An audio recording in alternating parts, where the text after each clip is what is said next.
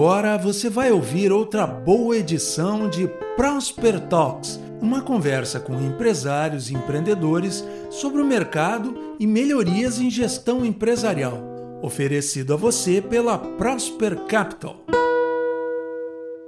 Boa noite a todos, tudo bem? Estamos com o nosso amigo Daniel Wild, empreendedor, empresário de muito tempo, meu amigo, da área de tecnologia da informação. Ele é uh, sócio da iMoveMe, ele é empresário no setor de tecnologia, com formação na área e também mentor, investidor de startups com uma, uma longa trajetória dentro do setor. Muito prazer te receber aqui, Daniel. Boa noite. Boa noite, obrigado pela oportunidade aí. Bom estar com, bom estar contigo, bom estar nesse momento aqui para trocar ideia. Legal.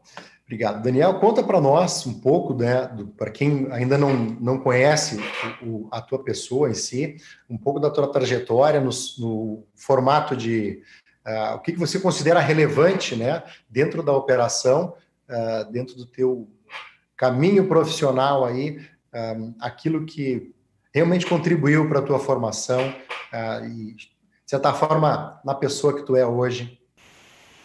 Boa. Eu, eu, eu brinco que as duas características que me ajudaram a, a, a crescer profissionalmente e, e, construir a minha carreira profissional foi o fato de eu ser um preguiçoso procrastinador. E aí as pessoas ficam assim, pô, mas peraí, cara, como é que você fala esse tipo de coisa, né? Como é que isso motiva alguém a, a ser alguma coisa, né? Mas eu, eu tenho essa preocupação de garantir que o que eu estou fazendo vai ter algum motivo, algum objetivo, sabe? Porque senão eu prefiro ficar em casa vendo TV, sabe? Tipo, eu preciso ficar fazendo qualquer coisa, ficar jogando basquete, é, fazendo alguma história que faça mais sentido, assim.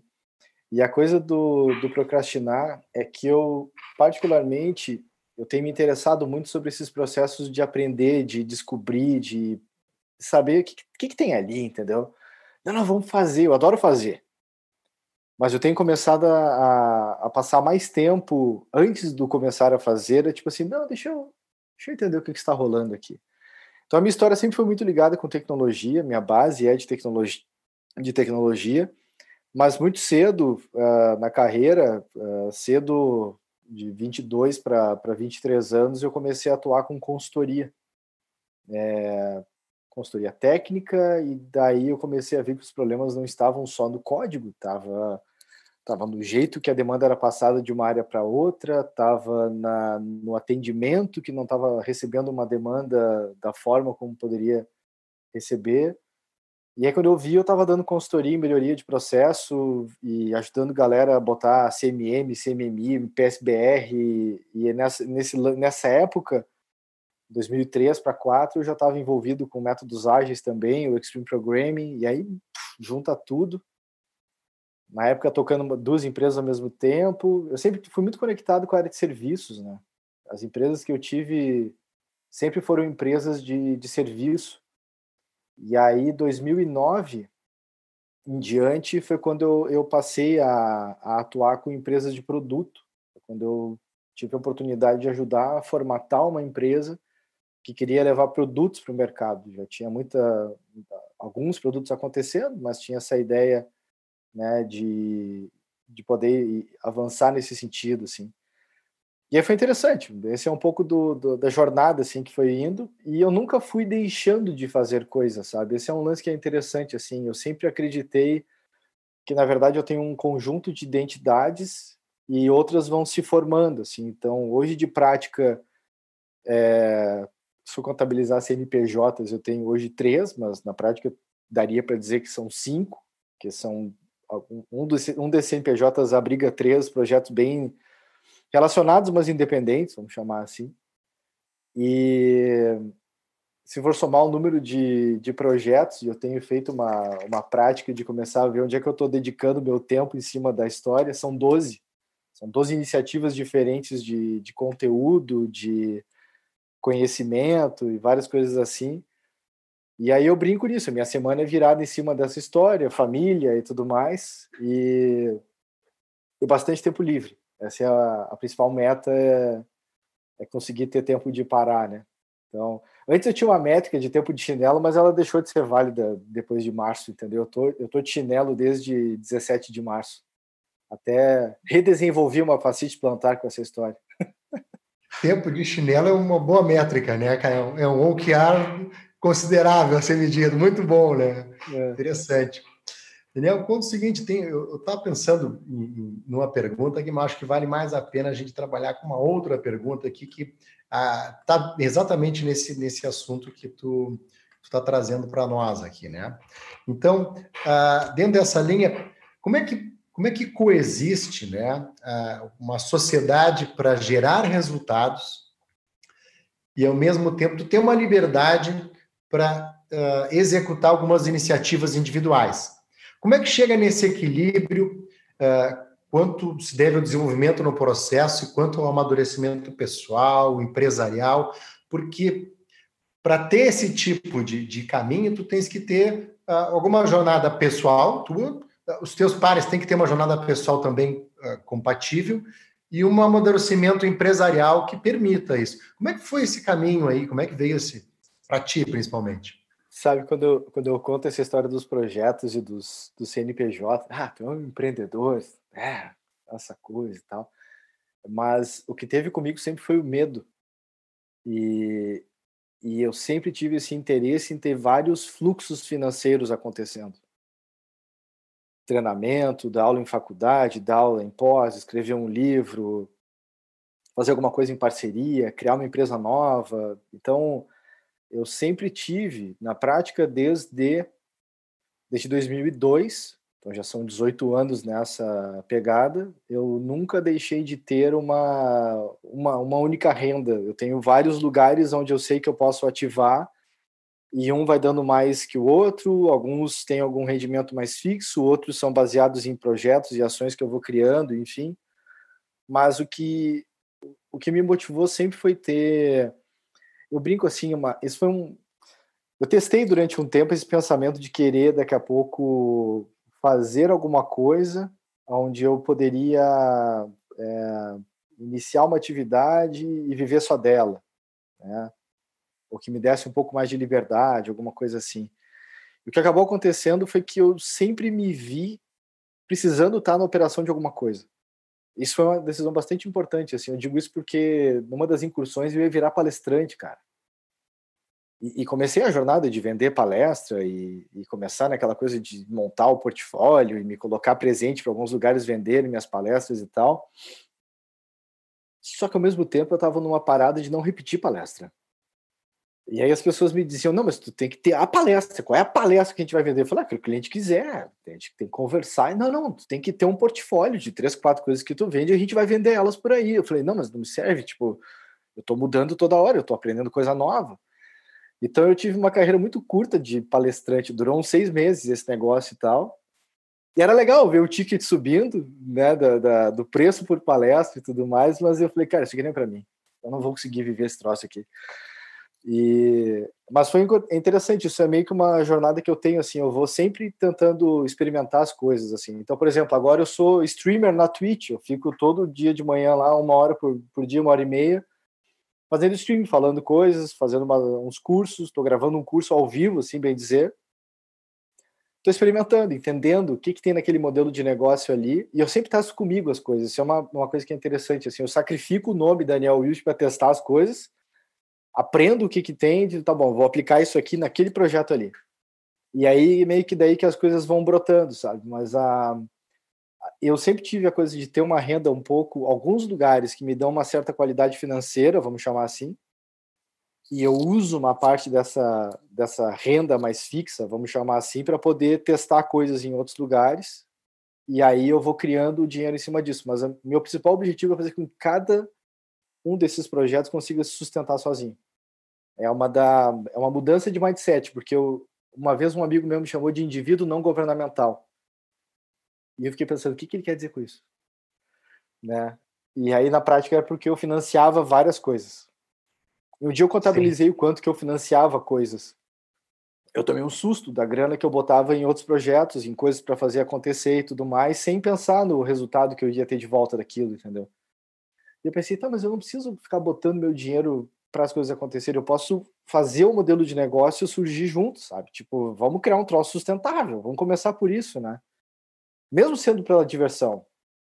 Então, é. uma, uma das empresas é um lance ligado com basquete. Ela começou com uma coisa de diversão, só começou a ficar caro. Eu queria ter treinamento personalizado de basquete, era caro. Eu falei, cara, eu vou dar um jeito de ganhar dinheiro com isso. Aí eu parei de pagar o treinamento, né? Comecei a ter mais gente comigo. então, vamos, vamos para trabalhar junto, né? Isso aí. Então é essa história, assim. E, Daniel, conta o seguinte, em relação a, a, ao caminho, né?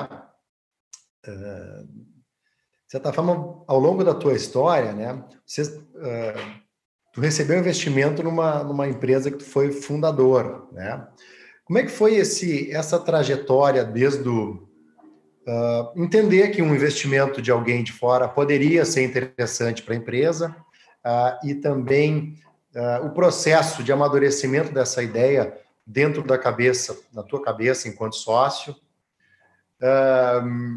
Tem algum desgaste ao longo dessa trajetória, né? Desde o, começar a olhar para esse com esse formato, né, de receber investimento, até o momento do agora entendemos e vamos fechamos uma parceria, um, um documento e depois um pouquinho mais na frente como é que é o, o caminho da retomada e, e, o que, que passa pela, pelos pensamentos, digamos assim, ao longo da trajetória?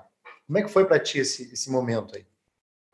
É, foi, foi uma questão interessante. Assim, a, todas as empresas que eu tinha tido até então chegaram onde chegaram pelos seus próprios processos, assim, né? Então, às vezes, dependendo, buscando algum empréstimo bancário para fazer alguma outra coisa acontecer, algum financiamento de BNDES para poder, enfim, mas era sempre a empresa tentando né, fazer o próximo passo. E, nessa que a gente buscou investimento, ela, ela foi um ponto que a gente via que, cara, a gente precisa de mais gente ajudando a gente a, a chegar no mercado que a gente quer, vamos chamar assim. Então, a motivação não era só o dinheiro, vamos chamar assim, de ter um investimento, porque se fosse o caso eu podia buscar empréstimos ou coisa do tipo, era, era, era ter isso, mas também ter um processo de ter alguém que já, já está mais longe que a gente e pode nos ajudar a, a chegar nesse processo, assim. E eu acho que o grande aprendizado que eu tive dessa jornada do, do receber investimentos é entender que é um caminho sem volta, no sentido de que uh, começou a receber um investimento, cara, o teu, teu business ele vai começar a buscar a próxima rodada nesse sentido, né? Um, só que não é só essa questão do buscar a rodada de investimento, porque tem. Tira sarro muitas vezes de, de empreendedores está sempre buscando a próxima rodada de investimento e o lucro, cadê o lucro? Tipo, tem que dar resultado. Tipo, como é que tu faz essa parada acontecer assim? Eu acho que esse é, um, esse é um pouco da história que a gente vem vendo assim, que, pô, tem dinheiro, vamos queimar. Aí tu vai aprendendo os termos do cash burn, tempo de caixa, várias coisas que vão aparecendo da história. E esses são os aprendizados, que é tipo, cara, como é que eu vou usar esse dinheiro com responsabilidade, buscando o resultado que a empresa tem que ter, né? E acho que a primeira vez faz uns sete, oito anos, acho que teve esse primeiro movimento assim de, de aporte na empresa. Uh, a cabeça muda pela governança que começa se pedindo junto nesse processo. Então, é, essa empresa virou uma SA, então daí ela ganha uma, uma necessidade de governança que de repente ela não tinha antes, várias coisas começam a trazer controles, apoios. Essa é a parte legal que eu vejo de, da profissionalização da, da, da empresa, né? E é um caminho que não tem fim, a gente está sempre buscando melhorar processos e, e garantir qualidade das coisas que acontecem e tal e eu acho que é um, é um, é um aprendizado também nesse sentido, assim, mas o, eu te diria que entre pontos negativos versus positivos tem, tem essa consciência, né, de que, no caso, nessa operação eu não era majoritário, então eu fui diluído, mas tipo, tá bom, eu já sou, eu não sou majoritário mesmo, dane-se, né, vamos nessa. Mas tem essa, tem essa questão de uma parte perda de poder, mas tem, tem, tem um jogo aí de saber conviver com isso, né? Tem, tem pessoas novas ali ajudando a dar as cartas da empresa. Eu tenho que convencer essas pessoas também que de repente fazem parte de um conselho e eu tenho que reportar para elas e tal nesse sentido. Eu acho que esses são os aprendizados legais assim da gente ter como como empresário, sabe? É, os outros negócios que eu tenho, eu particularmente não pretendo buscar investimento para eles, mas isso não quer dizer que, que é bom ou ruim, é só uma escolha. Tipo, a minha ideia é tentar rodar ao máximo pelos próprios pés e pelas pessoas que estão ajudando a rodar os negócios ali no momento.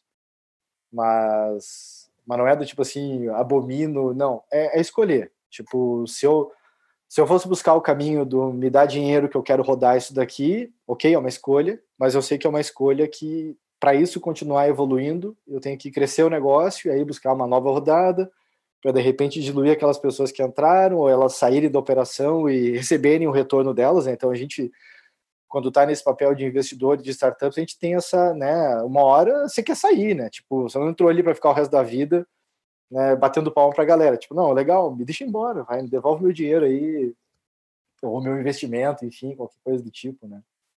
Acaba tendo isso. Mas eu considero uma decisão, uh, ela não pode ser motivada pelo romantismo, né? Ela tem que ser motivada por uma tese eu tenho uma tese de crescimento, essa tese de crescimento envolve tanto de grana que eu preciso captar para poder chegar nesse objetivo aqui investindo desse jeito. Tem uma tem um porquê, né, do negócio. Então, e aí essa grana ela pode vir desse investimento, porque tem uma tese de novo nisso, ou pode ser vinda de um banco ou qualquer coisa do tipo, né? A gente começa a olhar nesse aspecto assim. É meio por aí. Legal. Tu, tu falou, Daniel, é, que é o William, é, tu falou agora sobre essa parte de investimento, né, e o aprendizado desse, dessa relação com os investidores e do próprio empreendedor com o negócio, né, o negócio num outro patamar de recursos, enfim.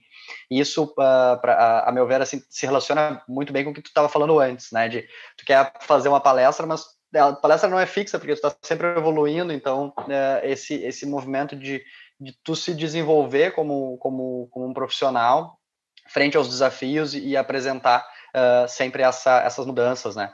E hoje muitos dos nossos clientes, nossos parceiros, né, os empresários com quem a gente se relaciona, né, o pessoal que acompanha aqui o canal, uh, tá nesse nesse momento, né? Esses momentos exatamente de crescimento. Uh, nem sempre é um, um crescimento uh, fácil, né? Muitas vezes ele é um crescimento bastante, bastante difícil, né? Exige um, um muito, muito âmago aí para poder fazer essas transformações.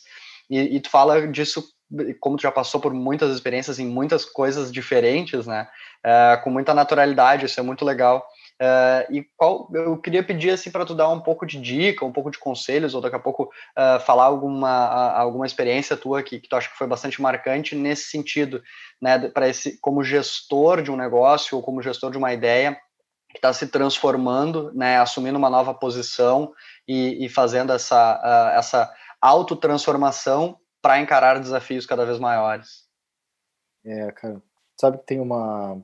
Eu, eu gosto muito de princípios e eu venho ao longo do tempo desenvolvendo alguns assim para mim, né? E o meu meu princípio número um é ser inútil. E é isso, é, além é, é, porra, o cara, o cara é preguiçoso, procrastinador e quer ser inútil. Pronto, né? Tipo, que, que mais que ele quer, né?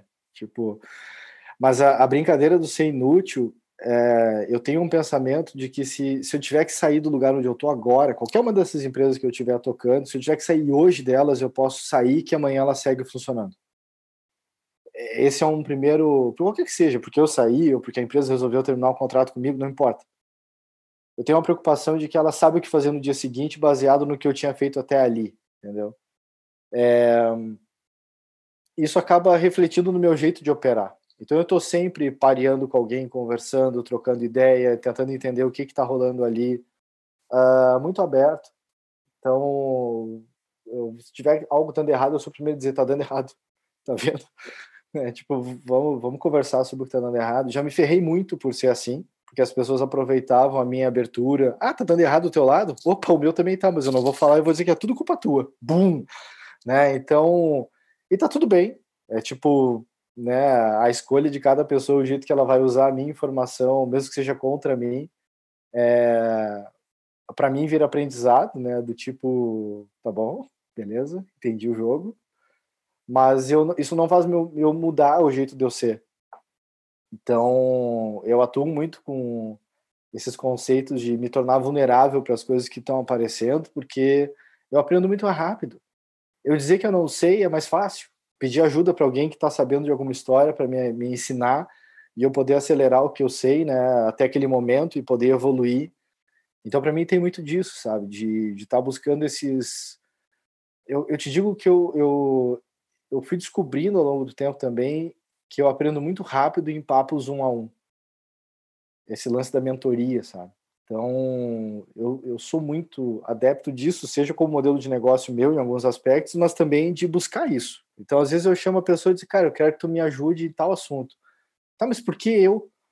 Falei, cara, eu acho que tu pode me ajudar. Falei, tá, mas eu acho que tu sabe mais do que eu. Não importa. Eu acho que tu pode me ajudar a pensar sobre esse problema que eu tenho. Eu acho que tu tem habilidades aí que vão complementar com as minhas e tu vai me ajudar nessa parada. Topa ou não topa? Vamos, vamos conversar, vamos fazer, bater esse papo. Então, saber disso, né?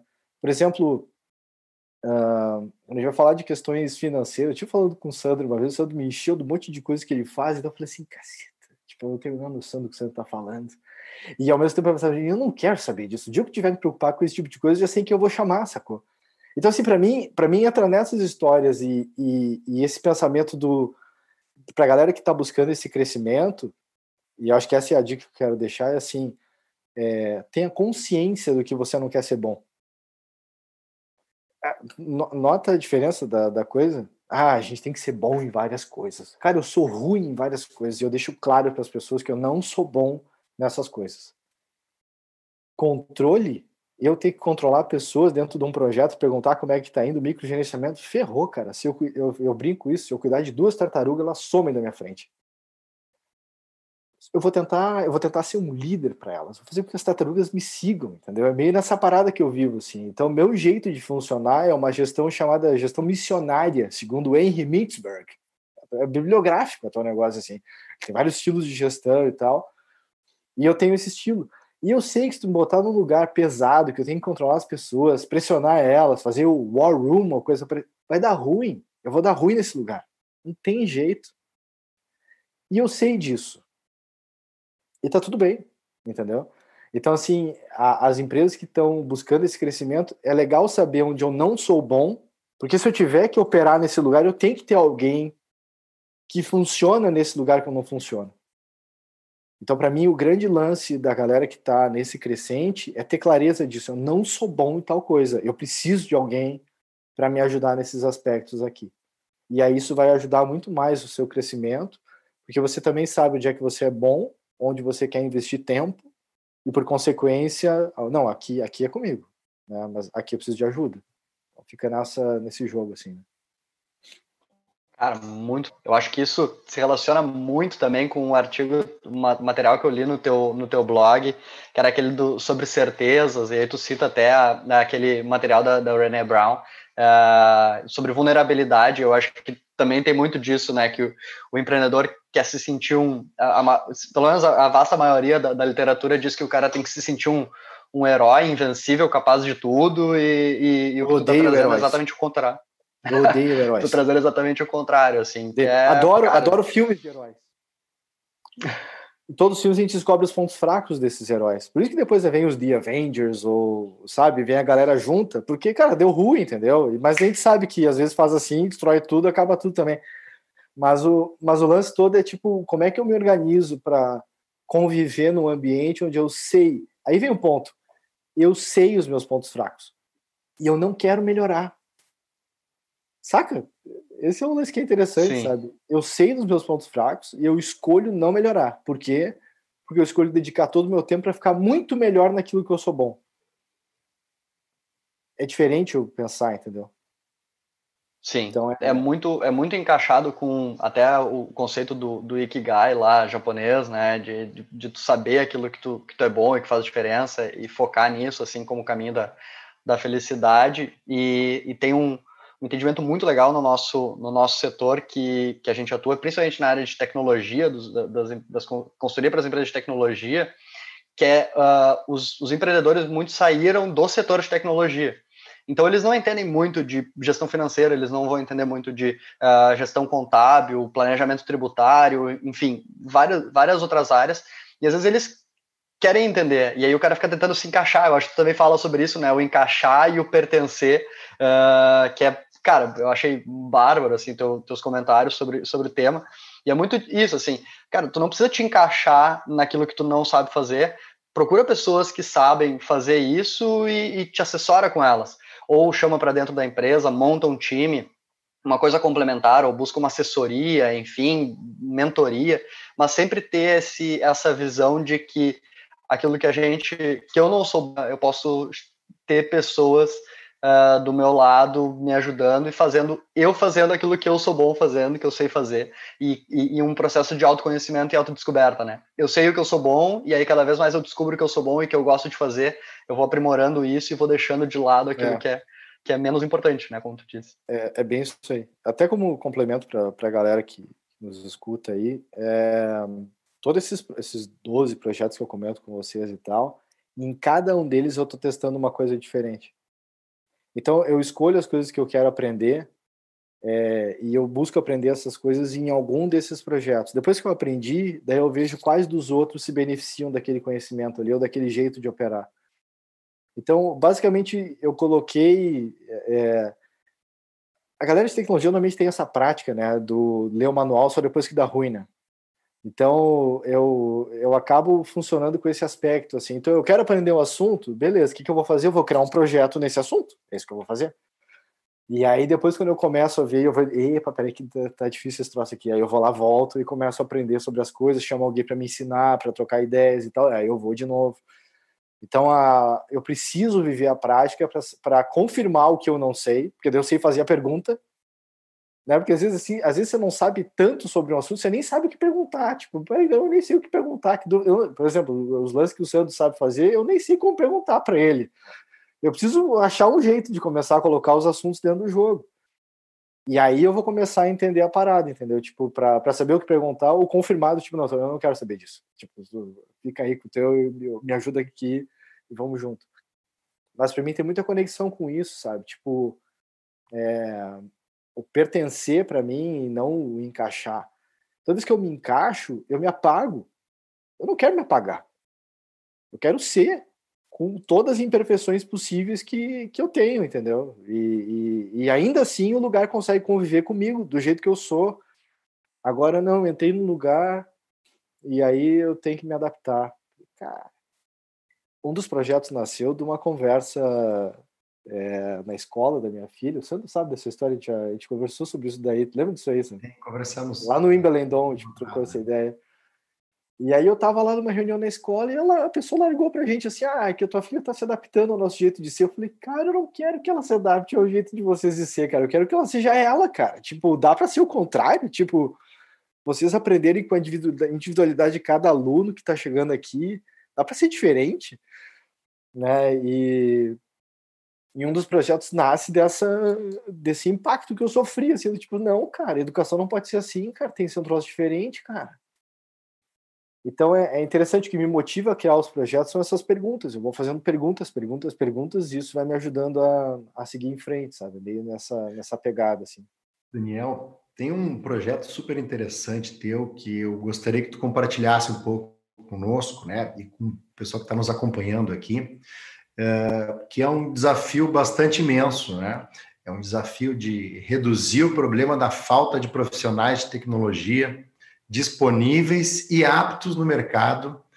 Uh, compartilhe um pouco do teu, teu entendimento sobre esse tema, da onde que surgiu esse projeto, uh, qual é o nosso problema de demanda, de certa forma, de falta de oferta de profissionais nessa área e como que a gente entende um pouco mais desse, desse grande problema numa big picture? É. Sabe que eu, eu comecei a identificar isso quando eu tinha que fazer uma série de contratações e, e não tinha jeito, eu contratava pessoas que estavam em outras empresas. Tá bom, beleza. E aí eu criava vaga nessas empresas, né? E daí essas empresas iam buscar pessoas em outras empresas.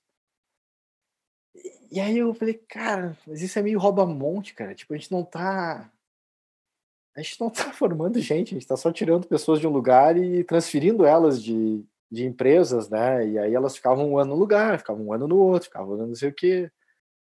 Daqui a pouco elas voltavam para aquela empresa anterior que elas estavam. Eu falei, cara, mas cadê a galera nova, né? Como é que a gente se organiza nesse, nesse processo, assim? E aí, dentro desse meu processo, eu fui fazer as perguntas, né? Então, eu reativei uma, uma iniciativa que eu tinha de reunir pessoas para programar. era um projeto que eu tocava em 2013 e, e, a gente rodou algumas edições desse projeto lá no antigo nosso coworking. Então a gente fechava o andar inteiro do coworking, botava 60 pessoas programando para programar no que elas quisessem, para trocar ideia. Vamos trocar ideia, vamos programar em projetos nossos aí, vamos nos conhecer, trocar ideia. E assim foi. Eu pensei, cara, é tipo aquilo, mas é alguma coisa menor que aquilo. E aí eu fiz uma pergunta para ele: qual o menor evento que pode ser feito? Eu falei, cara, são duas pessoas numa mesa de café. Né? Tipo, é o menor evento que pode ser feito. E aí eu eu comecei a rodar experimentos, eu descia no, no eu trabalhava no Iguatemi lá, descia no café lá do Iguatemi e marcava um evento lá para uma mesa. procura, procura uma mesa com um computador em aberto e, e eu me acha lá que você chegou no evento. E aí, basicamente, eu gerava resultado para o café, né? A galera chegava ali, pedia um café, pedia uma coisa para comer e tal, não sei o quê. A gente ficava ali uma hora, uma hora e meia conversando sobre programação. A cada evento desses, eu pegava uma linguagem de programação diferente que eu não sabia e descia lá e ficava programando naquela linguagem para aprender, para trocar ideias e tal. E qual era o objetivo? O objetivo um era reunir essa galera a fim de discutir aqueles assuntos. O outro era conhecer histórias. E aí eu conheci histórias de pessoas que eram de contabilidade, que estavam buscando um caminho para vir para a área de tecnologia, é, pessoas que estavam em curso técnico e foram convidadas ou indicadas a do tipo, não, larga o curso técnico, vai para uma graduação, você não vai conseguir emprego no mercado.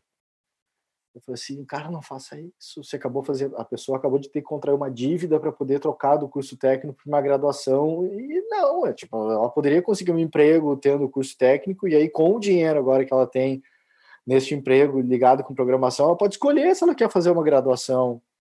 Né? Então tem uma galera que fica discutindo se a graduação é importante ou não. Eu falo assim, cara, depende da pessoa. Cada pessoa tem um caminho. Às vezes as pessoas podem ter um curso técnico querer fazer graduação em outra área outras querem, de repente, o sonho de ser professor em uma universidade, daí sim você vai ter que ter graduação, mestrado, talvez um doutorado para fazer esse caminho, mas são escolhas. Agora, é, eu deveria acelerar o processo das pessoas entrarem para ter um emprego, para ter um trabalho ligado com programação, assim. Então, sendo um pouco das premissas que estavam que estavam vindo. E aí eu me juntei com com um ex-colega de, de empresa e tal, e a gente criou é, mais.dev, é o nome do, do site da, da história. Tal. Tem mais para ti, né? Tem mais para ti, tem o lance da, do Rio Grande do Sul e tal, a brincadeira. E o Mais Dev, ele tem essa. Ele começou com um projeto Porto Alegre, isso era o abrangência. Na verdade, não é bem Porto Alegre, eu brincava que era a uma hora e meia da minha casa.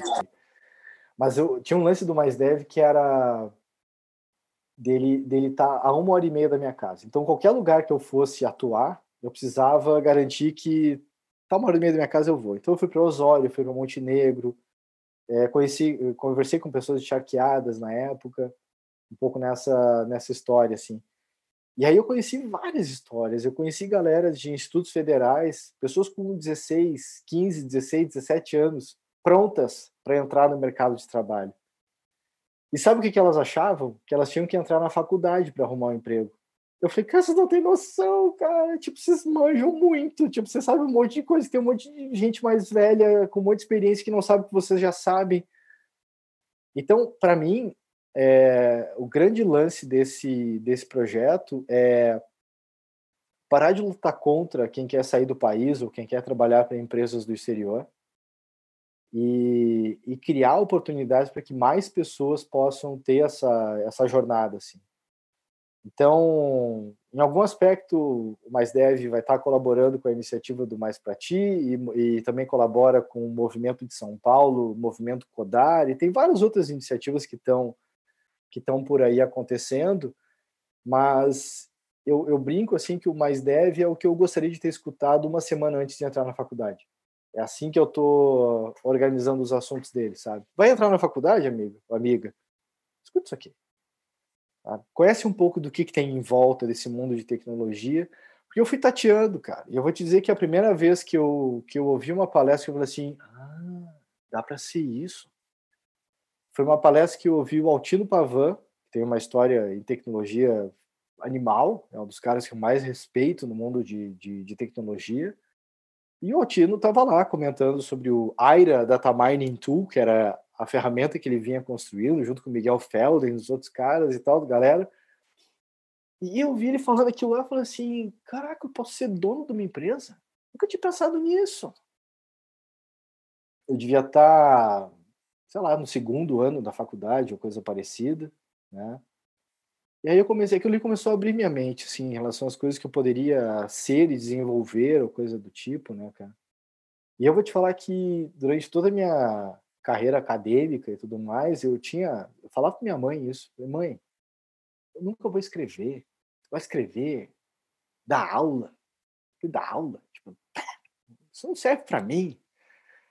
E eu olho para trás e tipo assim, cara, essas são as duas habilidades que eu me, venho me desenvolvendo, né, porque eu sempre tenho espaço para aprender, mas elas são essenciais para mim, para eu saber me posicionar, para saber formular uma ideia, para saber modular um projeto, para saber contar uma história, né, e assim vai. E aí o Mais Dev ele brinca com tudo isso. Então a gente a gente está a gente tá rodando o plano 2021 agora, né? A gente inverteu a, a brincadeira, assim, por causa da, da história da pandemia. A gente ia fazer um monte de ações presenciais e a coisa que a gente queria fazer. E aí, quando a gente teve que ir para o isolamento, a gente, cara, a gente olhou para o plano do 2021 era 2021 era fazer webinários, fazer playlists no YouTube, mas eu falei, cara, vamos rodar isso, vamos rodar o, o plano 2021, daí em 2021 a gente roda o plano 2020. A gente só trocou o slide, mudei o, o rótulo do, do título e tal. e daí a gente está fazendo isso, assim. Mas o projeto é isso, cara, ele vai ele, ele vem pegar tanto galera que está no mercado já e que quer ter uma espécie de reciclagem, vamos chamar assim, como essa galera que está chegando. E aí, qual é o teste atual que eu estou fazendo? Eu estou acompanhando uh, quatro pessoas num grupo de mentoria escondido, vamos chamar assim, e eu estou aprendendo com elas. Então, são pessoas que uma tem uma ligação mais forte com tecnologia, outras não têm, e eu estou tentando ver qual é que é esse processo de ensinar essa galera a aprender algumas coisas ligadas com tecnologia. Agora em outubro eu rodo um outro ciclo e assim eu estou ganhando esse aprendizado, apesar ah, do aula há 18 anos, dane-se, eu nunca ensinei uma pessoa a transicionar de uma área para outra, então eu quero saber o que, que é isso, entendeu? Então, é assim que eu faço. Tudo eu vou criando um mini projeto, testo, aprendo, bum, vai. E assim vai rodando. É um pouco dessa onda, cara. Legal, Daniel, muito bom. Parabéns pela iniciativa e tenho certeza que vai, vai ajudar a diminuir esse gap aí, né? Uh, qual o gap previsto de profissionais de tecnologia para 2021 que a gente precisa no Brasil? Tens uma ideia? É, hoje a gente está indo para números que é, passa de 240 mil profissionais, pessoas que a gente deveria ter formado, entendeu? Hoje? Hoje? É, já, já deve estar próximo disso, tá? A minha meta com o Mais Dev é conseguir ajudar na formação de 15 mil pessoas. Que maravilha, cara. É um número gigantesco para mim, entendeu? É quase impossível. Só que eu, eu botei isso como cinco anos, né? Eu tenho cinco anos para conseguir chegar nesse número, assim. E não é. Eu tava tirando sarro hoje, não é assinante de canal do YouTube, sabe? Não é isso. Eu tenho que garantir que eu ajudei 15 mil pessoas a, a fazer alguma coisa diferente acontecer. Então, eu estou fazendo do jeito mais não escalável possível. Uma, porque eu tenho paciência e tempo é, para fazer isso. Eu não tenho nenhuma preocupação em ganhar dinheiro com esse negócio agora, nem daqui a um ano, nem dois. Então, eu estou totalmente pelo processo do aprender e viver esses movimentos. Então, pô, o pessoal não está engajando. Pô, por que não está engajando? É, vamos conversar. Não, acho que não pode me ajudar. Estou com é difícil de organizar o tempo. Não, na verdade, eu posso te ajudar também. Vamos conversar que eu tenho umas paradas que eu posso, eu posso te ajudar também. Então, ter os limites também, né? Não, aqui não, aqui tu, vamos procurar uma, um apoio psicológico, vamos trocar uma ideia. Então, ter muito clareza daquilo que a gente pode ajudar e onde é importante a gente trazer profissionais que vão ter esse, esse apoio mais real, assim. Mas é, eu estou vivendo por completo cada uma dessas experiências para ter o aprendizado e saber viver o próximo passo, né? Quando for a hora de chamar mais gente para ajudar, quando for a hora de, de fazer acontecer, mas o passo é esse, não importa quantas faculdades tem e quantas empresas tentem fazer, o gap ele vai ser continuar crescendo, porque vão continuar vindo empresas aqui buscando profissionais para levar para fora do país. Você, você vai olhar Instagram, filtra por Holanda, você vai tirar foto, você vai ver, tá, as pessoas todas são de Porto Alegre. Sim, elas estão lá morando, a galera está se mudando para Holanda, Alemanha e assim vai. E eu não quero lutar contra isso. Cada um vai fazer o que quer fazer com a sua vida, entendeu? Morar no lugar que acha legal de morar, se quer morar no Brasil, se quer morar no interior, se quer morar no exterior, tá tudo certo. O que a gente tem que fazer como sociedade é ajudar na formação de mais pessoas. E não é exatamente quando está no terceiro ano do segundo grau, entendeu? Então, um dos meus projetos está na pegada de olhar lá na primeira série. Como é que a gente faz para trabalhar pensamento computacional com as crianças? Claro. E, Daniel, me diz uma coisa: dentro da linha de eh, profissionais brasileiros trabalhando para empresas do exterior, eh, profissionais do exterior trabalhando com empresas brasileiras das suas casas no exterior, né? Uh, eu conheci muitos profissionais aí da área de tecnologia que trabalham no Brasil e prestam para empresas do exterior e vice-versa, né? Uh, eu acho que isso é cada vez mais vai acontecer no nosso dia a dia. Uh, a gente, ao longo da, da, desse processo, desse ano, né, de 2020, a gente contratou uma pessoa, vamos contratar uma segunda pessoa, e assim a gente está evoluindo no processo de contratar online, né, que é uma coisa mais nova também, é interessante. Uh, dentro desses desafios de crescer, eu queria tentar entender um pouquinho a tua visão sobre uh, inovação, como aplicar a inovação, o que, que métodos ágeis acabam trazendo de, de aporte aí para esse caminho de inovação, quais são os principais desafios que se tem nesse caminho da inovação. Entender um pouco a tua visão sobre esse tema. Tá bom. É, inovação eu vejo como, é, por exemplo, às vezes a galera, ah, vamos criar uma área de inovação. Eu falei, cara, já começou errado. Tipo, né? Porque normalmente a inovação, ela tá, para mim, a minha história, ela está conectada com o que eu estou fazendo em outro lugar. Então, normalmente, a, o que conecta para mim os lances da inovação são os mashups das coisas. Então, eu estou ali tocando bateria e pensando numa história, eu, pá, peraí, cara, tem uma... Conectou uma história aqui, um A e um B, vamos fazer tal coisa, e aí a coisa vai indo. Então eu vejo tanto o lance do inovar como a, ah, eu sou uma pessoa criativa, não me acho criativo, tem essas discussões também, né? E para mim a criatividade está conectada ao quanto de informação tu está consumindo e tentando criar essas conexões entre o que está rolando, sabe? E para mim pensamento computacional entra muito nessa parada que a gente estava falando antes. Minha capacidade de abstrair, minha capacidade de decompor problema, minha capacidade de reconhecer padrões, e a minha capacidade de ter um pensamento algorítmico, vamos chamar assim, mas o, a capacidade de reconhecer padrões, de ver, olha só esse problema nessa área aqui, é parecido com aquela área ali. Ah, então se eu tentar fazer isso aqui ali, será que dá o mesmo resultado? E aqui pode estar uma oportunidade de negócio, sabe? Às vezes é um nicho diferente, com o mesmo aparato tecnológico, mas com um nicho diferente ali vai ter resultado, aqui não. E às vezes é trabalhar com essas é, incursões e essas hipóteses né? Então, para mim, inovar está ligado à validação de hipóteses. Então, o que, que eu tenho certeza? Tem certeza? Não, eu tenho certeza disso. Né? Eu tenho um amigo que me falou isso. Ah, tá, isso é a tua certeza. Vamos, vamos melhorar as perguntas aqui. Né? Então, eu fico nessa questão muito do que, que é uma suposição, o que, que é uma dúvida, sabe? Por isso que eu gosto muito das perguntas, assim, é perguntas abertas, pessoas que me ajudam a estruturar um pouco mais a, o que, que eu sei sobre aquilo, o que, que eu não sei sobre aquilo, o que, que eu tenho dúvida sobre aquilo. E para mim, o inovar, ele está nessas, nessas perguntas, nesse tempo de fazer essas perguntas. Então, assim, para mim, qualquer empresa que queira inovar, o que, que eu faço? Primeiro, dá chance das pessoas pensarem durante o trabalho delas, pode ser um pouco isso, né?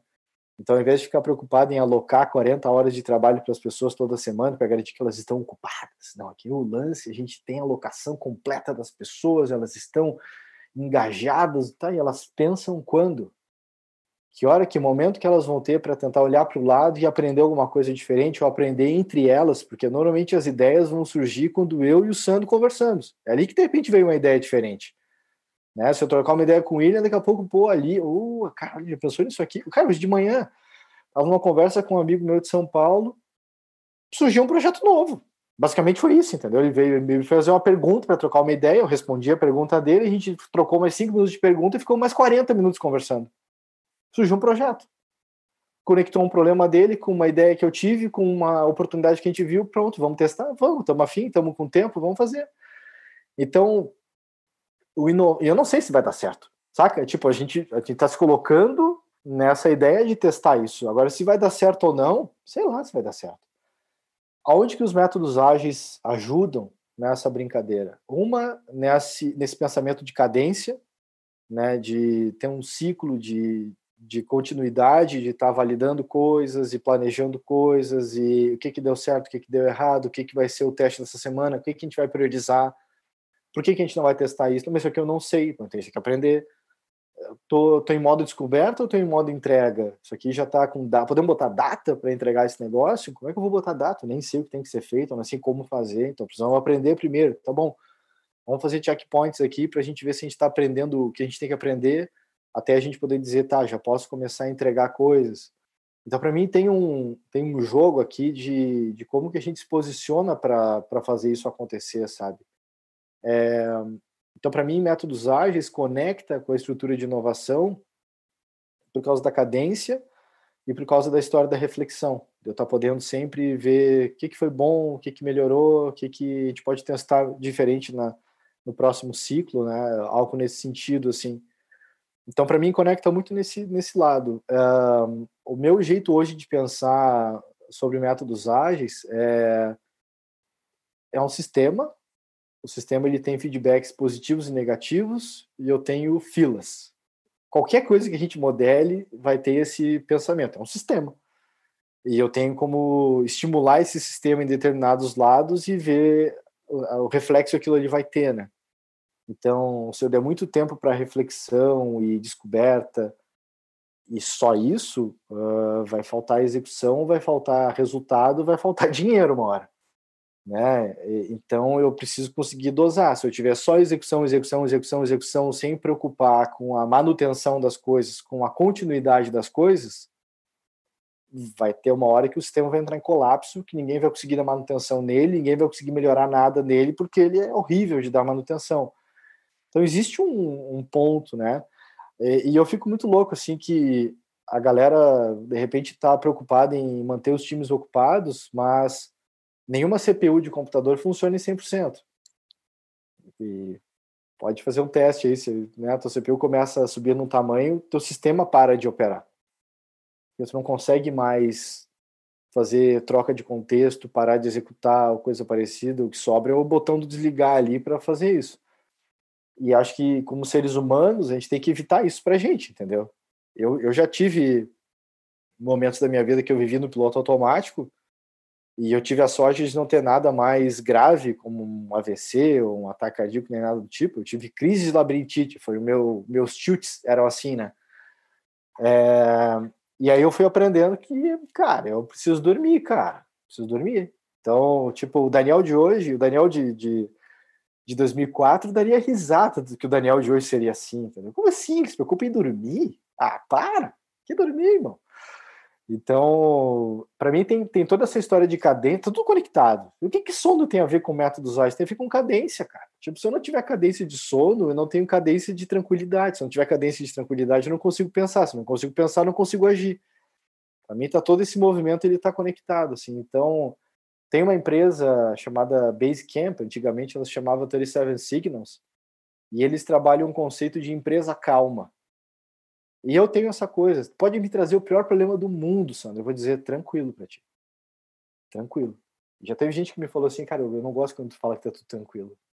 Eu falei, tranquilo. tranquilo. Coisa, né, cara? Não é Porque eu não tenho, eu não preciso ficar afetado com o que tu tá sentindo tu me trouxe um problema, uma preocupação. Eu entendi a tua preocupação, eu estou comprando o teu problema, eu quero resolver ele. Mas eu não preciso ficar infeliz ou triste ou, ou acelerar os meus batimentos porque eu tenho que ficar aparecendo que eu tenho que estar em rapport contigo, entendeu? Eu não vou, cara. Tu me trouxe um problema para resolver, eu resolvi o problema, cara. Então, isso. Para mim, para mim tem muito isso. A briga é com o problema, né? Tratar para resolver o problema e não com as é. pessoas. É. Esse é o lance. assim. Dentro dessa linha aí, uh, eu queria saber o, que que tu, tu enxerga nesse tema, mas uh, eu tenho uma, eu acredito que a gente é a nossa melhor versão, né? Agora, nesse momento, a gente é a nossa melhor versão daquilo que a gente vem tentando evoluir ao longo da, dessa parada toda, né? Desse caminhar todo, dessa jornada toda. Uh, o que, que tu acha disso? Qual a tua visão disso? Ah, eu gosto. Minha filha tem um quadro descrito exatamente isso no, no quarto dela e tal. É, e eu acredito muito nisso. Eu acho que o contexto ajuda a gente a, a sacar o que está acontecendo, sabe? Tipo, e talvez tem coisas que talvez eu não tivesse preparado para entender tempos atrás, que hoje eu tenho maturidade para conseguir é, entender e ter ação em cima, né? Então, uh, sei lá, 24 anos depois de ter iniciado a, a carreira como programador, eu acho que eu desenvolvo software melhor hoje do que eu, toda a minha história, entendeu? Porque em vários casos eu consigo não desenvolver software. E acho que esse é o melhor ganho, cara, que tem, sabe? Tipo, quando eu convenço alguém, cara, esse problema teu não se resolve com software. É só tu fazer aquilo ali. Tipo, ah, legal, Daniel. Pô, obrigado, obrigado nada. Pode pagar o que eu te orcei. Não, mas tu disse que ia fazer. Não, mas eu resolvi o teu problema. Tipo, vamos conversar aqui, cara. Tu me chamou para ajudar a resolver o problema. Tem um dos princípios dos métodos ágeis que é a simplicidade, que é a arte de maximizar o trabalho que não é feito. Então, para mim é, é, o princípio que eu mais conecta comigo assim dentro dessa história, que é tipo, cara, que, que problema é esse que a gente está convivendo aqui, sabe? Então, uh, ah, vamos fazer um site para o projeto, fazer não sei o quê. Eu falei, cara, que fazer site, cara? Eu vou pegar um serviço pronto, que me dá um template pronto, e eu vou colocar o site no ar o mais rápido possível para informar o que eu preciso informar e a gente vai dar o próximo passo. Não, nós vamos fazer uma coisa profissional, pagar uma grana. Eu falei, cara, não vou, porque eu, eu gastei 6 mil, 5 mil num projeto tempos atrás fazendo um site e o projeto acabou um ano depois. E eu não recuperei esse dinheiro. E aí, o que eu faço? Então vamos deixar o projeto criar esse dinheiro, daí a gente pode dizer, não, vamos usar para isso, ó, tá pago, né? Não precisamos nem nos preocupar aqui, foi pago pelo esforço dele. Então tem, um, tem uma brincadeira na programação que é Yagni, You Ain't Gonna Need It, né? Que é, que é uma brincadeira que eu acho que vale muito assim para coisas da vida, sabe? Tipo, cara, tu não vai precisar disso agora, relaxa, entendeu? Ah, a, a, bateria é um lance interessante. Esse tempo eu falei, cara, preciso trocar essa bateria. A bateria não me tá me ajudando a desenvolver meu potencial, sabe? E aí eu tenho um, um amigo chamado Francis Cassol. Se vocês procurarem no Instagram, vão achar esse cara lá, é um baita de um baterista. Ele mora na Califórnia e tal, tem todo um lance.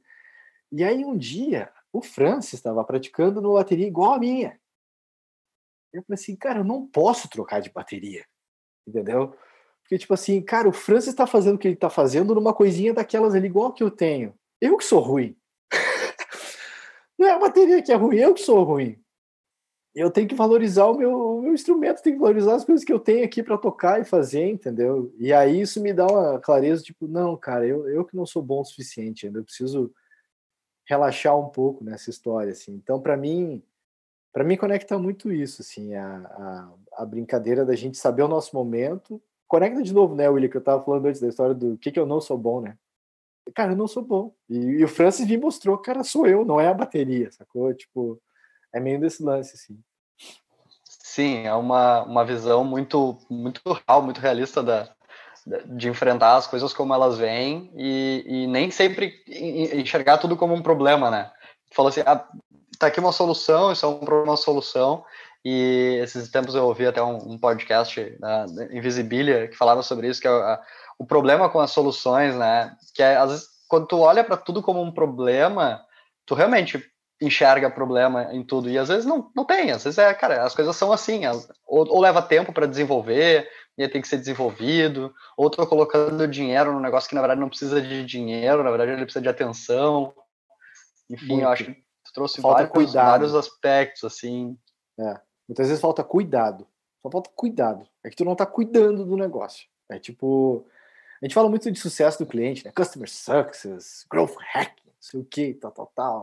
Tá bom, vamos lá. Onde é que tu conversou com o teu cliente a última vez? Como é que tá rolando essa história, entendeu? Então é, é engraçado, assim, cara. Teve projetos que eu participei que as pessoas continuam mandando WhatsApp, pô, Daniel, precisava de uma dica lá daquela história. Pá, cara, eu não tô mais naquele projeto lá. Pá, mas e aí e tal? Foi, pô, sei, cara, eu nem falo mais com ninguém lá, tipo, não consigo te ajudar, mas é tipo, as pessoas me buscam quando precisam de uma, de uma história, saca? Isso para mim é afaga daquela, daquela massageada no, né, no ego ali e tudo mais, mas rapidamente, oh, oh, sai fora, ego, não preciso de ti. Tipo, tu, tu, tu tá me tirando o foco aqui de, de manter a simplicidade e manter a humildade, né? Para mim, esse grande lance, assim, cara. Eu continuo não sabendo um monte de coisa e tô atrás da curiosidade, sabe? Uma, uma, uma frase que eu falo é que enquanto a curiosidade for maior que a frustração, a gente vai seguir aprendendo. É meio nesse lance, assim. Então, para mim, tem uma, tem uma conexão bastante forte. Assim, do lance do problema, William, primeira semana de faculdade, eu ouvi a seguinte frase: tecnologia existe para resolver problemas que não existiam antes. Aí eu, eu fiquei pensando, aquilo ficou. E a galera riu, né? e eu falei, tá, sei lá, cara, tô no primeiro semestre, na primeira semana do curso aqui, não tem noção o que tá acontecendo.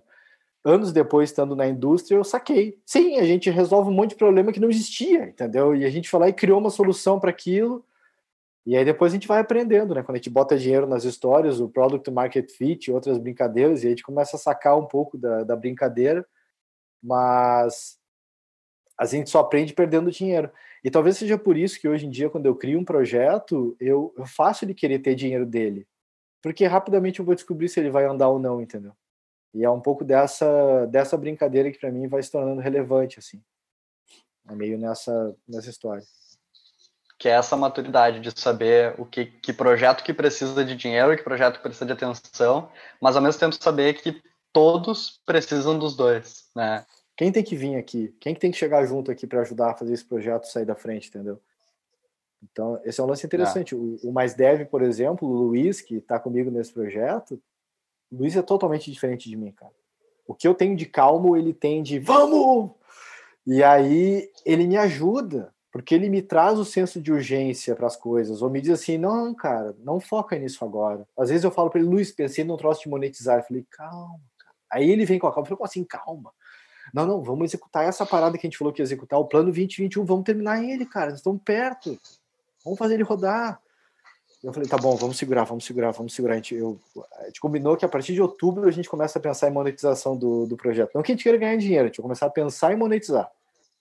Mas tem essa, essa ansiedade muitas vezes que a gente vai se compondo, sabe? E ele vai me ajudando a balancear as coisas e vai dando essa clareza, assim. Então, é importante para mim ter pessoas que não são iguais a mim para atuar em projetos. Isso para cada um dos business que eu toco, eu tenho essa característica. O Sandro conhece o Alexandre Trevisan e sabe o, o quanto ele é. A gente se aprende muito um com o outro. E a gente começou a se encontrar. Eu conheço o Alexandre há 21 anos, é isso? Deixa eu pensar. 20, 22 anos já, cara, quase. É, qual, é o, qual é o jogo? Faz uns dois anos que a gente começou a realmente se conectar para se entender. E aí hoje, cara, a gente tem uma dinâmica de funcionamento que a gente está ali, a gente vê quando um saiu do eixo e puxa de volta e, e, e, atua. Então eu tinha uma parada de não ser amigo dos meus sócios. Eu tinha essa, essa crença, não posso ser amigo dos meus sócios. Estou aqui para ganhar dinheiro. Uma parada assim, entendeu? E aí a Brené Brown... Isso aí não é simples, né, de aprender. Pô, os estudos de Brené Brown me ajudaram a dizer, não, cara, eu preciso entender o que está dentro dessa pessoa aqui, cara. Porque senão não vou conseguir dizer para ela, mano, volta, vem comigo, cara, vamos, vamos nos entender aqui. Então, quando eu, quando eu volto agora para a operação da empresa, em novembro do ano passado, a gente criou um acordo. Se na reunião um de nós sair do eixo, a gente tem um combinado. Quando acabar a reunião, a gente pede para o outro, ou oh, pode ficar mais um minutinho? A gente vai resolver aquilo naquela hora, para não deixar aquilo ali tomar forma, entendeu? É Legal. É outro jogo. Isso é muito bom, isso é um aprendizado gigante, né? Gigantesco. Daniel estava pensando que é, o fato de cada negócio ter, ter, ter a sua própria receita e custear a sua própria despesa e as próprias relações dos sócios dentro do negócio, ela tem que ser uh, madura o suficiente para que aquilo perdure de uma maneira melhor, está ligado a um lance de sustentabilidade, né? A um lance de, de evolução, um lance de sustentabilidade do próprio negócio. Né? Uh, isso tem uma, uma finalidade de continuidade e saúde, né? uma saúde financeira, saúde societária, saúde uh, mental aí, que é, que é um processo de aprendizado também constante, né? Muito legal. E, e quanto mais sócios, de certa forma, tu tem uh, diferentes, né? Mais tu pode exercitar esse processo de, total, total. de complementaridade, aprendizado. É. Acho que isso é bem interessante. E, e, essa coisa do meu sucesso não é sozinho, né? Se todo mundo não tiver completo dentro do projeto, ele não vai andar. Então, aí a vulnerabilidade de novo ajuda a criar esses, esses, essas conexões, entendeu? Cara, que, qual é o teu lance? O que, que tu tá afim? Qual é, qual é a pegada aqui? Numa das empresas que tem o foco mais em treinamento, a, o jogo dela ela, ela é muito assim, do tipo, se eu tô bem financeiramente, por causa de outros projetos que eu tô fazendo, eu não vou parar de escutar o que está acontecendo com aquela empresa lá. Eu vou ajudar a capturar novos negócios e passar para os outros sócios. Vamos, vamos fazer a roda girar, entendeu? Vamos, não vamos deixar a empresa deixar de ter oportunidades porque de repente eu estou bem, entendeu? Então tem um jogo de criar oportunidade para os outros e fazer a coisa acontecer que ela é constante, assim. Mas ah, não, a gente está saturado, então vamos olhar para o lado, vamos ver qual empresa a gente vai botar próxima da nossa e que a gente vai continuar fazendo o nosso nome crescendo com empresas parceiras e tal. Mas, é, de novo, é, é, o que tu trouxe, ele tem uma maturidade que ela vem vindo. não sei se. Não sei, não, tenho certeza, cara. O Daniel de. O primeiro, o primeiro Daniel que construiu empresa com 23 anos era um bosta, entendeu? Não sei se pode falar palavrão aqui ou coisa parecida, mas, tipo, cara. Pode falar tudo. É um bosta, entendeu? Eu era um bosta. Eu continuo sendo um bosta em vários aspectos, entendeu? Mas é tipo, aquele lá eu tenho certeza. Cara, eu que dou risada dele hoje em dia, entendeu? Ah, cara, sai daqui, cara. Tipo né? É, é, eu acho que esse lance do aprendizado constante, cadenciado e consistente.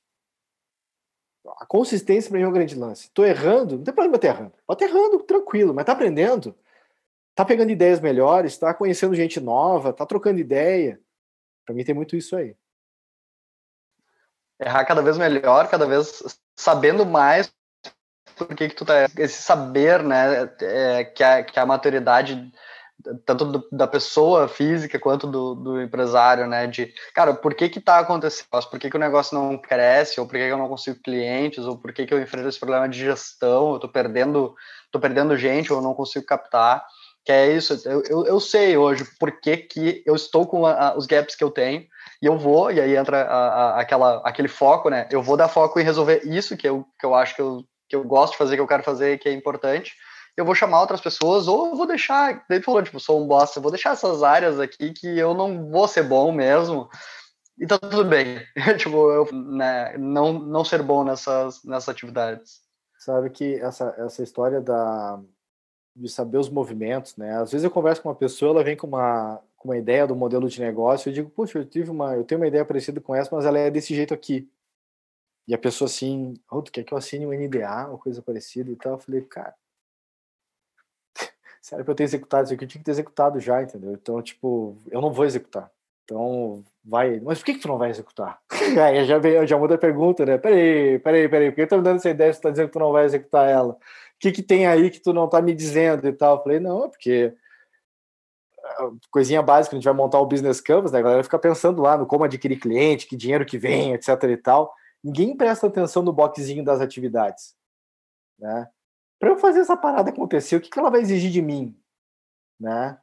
E aí eu falo assim, cara, é um tempo que eu não tenho, eu não quero ter tempo para isso, entendeu? Então eu não vou. Agora quer me chamar para eu participar como um conselheiro e tudo mais? Tô dentro.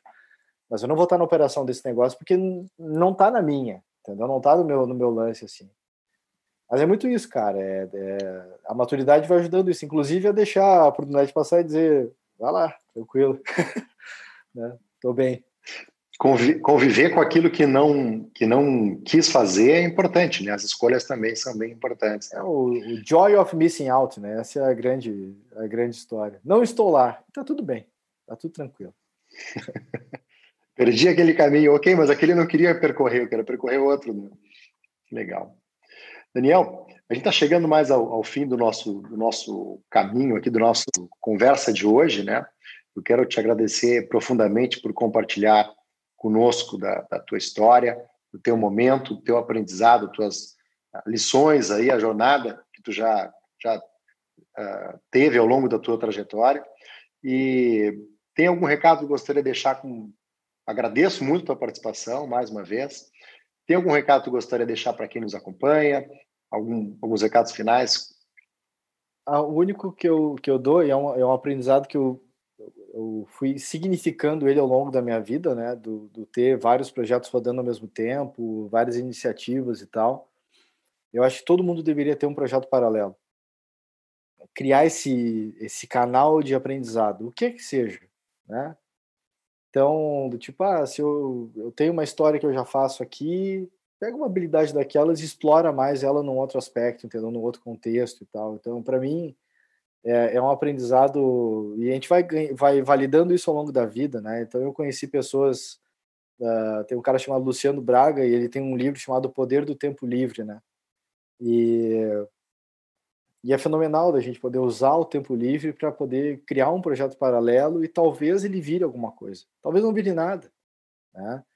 Tem outras histórias, tem um autor chamado Chris Guillebeau, que tem um startup de 100 dólares. São várias histórias de pessoas que pegaram um hobby e aquele troço ali formou uma, uma coisa diferente, né? Porque a pessoa deu atenção para aquilo ali. E, e, essas leituras, elas foram me ajudando a, a validar, né? Entender coisas tipo, não, cara, é isso, cara, eu preciso experimentar, porque, tipo, talvez na, na, na ideia número 50, que eu vou achar alguma coisa tipo, poxa, é isso aqui, cara, é isso aqui que eu quero dar mais atenção e eu não tenho problema nenhum de chegar para as outras ideias anteriores que eu estou tocando. Tipo, eu, tô, eu comentei com vocês, são 12 iniciativas rodando ao mesmo tempo. Algumas eu dou atenção uma hora por semana e tá ótimo, tem um ritmo delas. Outras eu dou atenção duas horas, outras eu dou atenção uma hora por dia, outras eu dou atenção meio turno por dia. E tá tudo bem. Só que aquilo ali me permite começar a olhar, tipo, opa, peraí, cara, começou a aparecer mais atenção aqui no projeto ligado com educação Hum, legal. Se isso aqui começar a crescer, qual que eu vou deixar de dar atenção? Não é que eu vou usar mais horas do meu tempo, entendeu? Porque eu, o tempo sem fazer nada ele é importante também. Eu poder parar às três da tarde e fazer 100 arremessos aqui na minha quadra é, é importante para mim, né? Tipo, hoje choveu, hoje não dava, mas amanhã já vai abrir o sol, então provavelmente se abrir o sol amanhã, amanhã de tarde eu tenho que ter tempo livre aqui para poder arremessar, entendeu? Poder ficar um tempo com meu filho, poder trocar uma ideia, então, é, essas coisas são tão importantes quanto eu ter o tempo para uma call para fazer um projeto novo, sabe? E aí, quando isso conecta, é que eu defini o meu estilo de vida e aí eu estou vivendo ele. A, a roda, ela muda de, de figura, né? O que, que eu faço no tempo livre? Sei lá, às vezes nada e às vezes eu crio um projeto novo, sei lá o que, que eu vou fazer. Mas é... Mas eu, eu tenho a preocupação de criar tempo livre. Esse é o grande lance.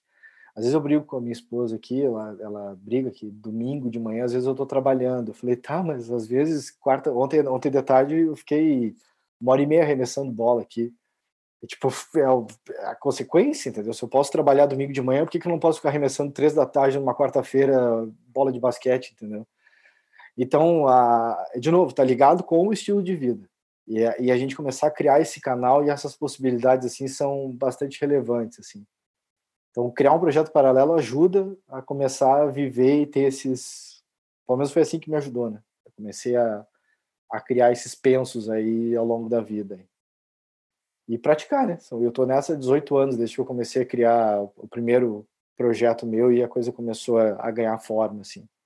Então, assim vai. Que maravilha, né? Muito bom. Obrigado pela, por compartilhar conosco esses, essas lições aprendidas aí, que são sempre muito valiosas, né? E, e o processo de, de ter uma tranquilidade ao longo do tempo para conseguir uh, entender isso e começar a praticar e aí eu acho que isso aí é um caminho bem bem essa, é, essa é a parte, a parte tem a parte bonita nessa né, que é toda essa coisa dos 18 anos de aprendizado e tal e tudo mais mas tipo uma das empresas que eu tive é, eu nunca uh, conseguir fazer uma retirada consistente dela de grana, por exemplo. Só como exemplo, assim. Sempre foi um processo de, sempre foi um processo de estar tá vivendo no mínimo do mínimo do mínimo, porque eu queria fazer a, a parada acontecer e viver aquele processo ali. Então, muitas vezes, essa coisa das múltiplas fontes de renda que ia me balanceando nisso, entendeu? Tipo, caramba, eu preciso dar mais energia para esse projeto, mas talvez a grana não venha, mais um semestre. Ou faculdade, pode me dar mais uma noite de aula aí? E aí eu vou lá e crio um dinheiro extra em algum lugar para poder compensar com o que está rolando e vamos rodar o negócio acontecer. Então essa essa consistência de ter a vida leve financeiramente falando, até para a galera que está começando o esquema de criar negócio e tal, cara, tu tem que ter um modo ejeção, entendeu? Do tipo assim, deu ruim. Vou cancelar a TV a cabo, vou cancelar tudo, vou, vou, vou, vou economizar de tal jeito, vou tirar umas lâmpadas, da... não sei o que você vai fazer, entendeu? Mas eu há muito tempo eu tento buscar viver com menos do que eu preciso. Isso me ajuda a ter essa essa liberdade, entendeu? De, de olhar para lá e dizer, eu vou para lá. que eu consigo, entendeu? Tipo, vou fazer essa parada e se der errado, eu vou aprender. E aí eu vou de novo, eu vou para outro lado, eu vou para cá, eu vou para lá. Então, assim, essa, essa liberdade. Esse dia eu engajei numa conversa de, de Twitter, né? Que era essa pergunta: ah, por que é tão difícil transicionar? O problema são os boletos, cara. Por isso que a gente tem dificuldade de transicionar dos projetos muitas vezes. São os boletos. A gente deixa os boletos subindo chega uma hora que, cara, não posso mudar nada na minha vida, senão como é que eu vou pagar essas coisas tudo aqui que eu, que eu fiz, né? Então. E eu sou muito ruim de planejamento financeiro exemplo, né? Então, assim, é uma parada que eu, eu fui aprendendo ao longo da vida o que não fazer. Não que eu saiba o que fazer ainda, mas eu já sei um monte de coisa do que eu não posso fazer porque eu sei que vai dar ruim para mim. Então é meio, o... nessa, meio nessa doideira, assim. Na faculdade, quando a gente olha, tu falou, não, os boletos são os exemplos práticos, né, de alguma coisa, né? Olhando mais para a faculdade, é, na estatística, a gente está falando, estamos reduzindo os graus de liberdade, né? Ou seja, cara, quanto mais tu tem compromissos assumidos ao longo desse trajeto, né? Mas tu vai estar preso àquilo que, que é o, o, o formato, né? O formato que tu te, te colocou, né? Então, acho que ter liberdade para poder pensar nesse, em outras alternativas vai dando um, um ciclo virtuoso aí de, de permitir um pouco mais de liberdade para pensar em outras iniciativas. É Beleza. E paciência. Paciência é a palavra. Legal. Parabéns, obrigado pela contribuição, Daniel. Um grande abraço. É, prazer contar contigo no, canal aqui com a gente. E um grande abraço para todo mundo que está nos acompanhando. Foi uma conversa super interessante e adorei. Obrigadão. Obrigado.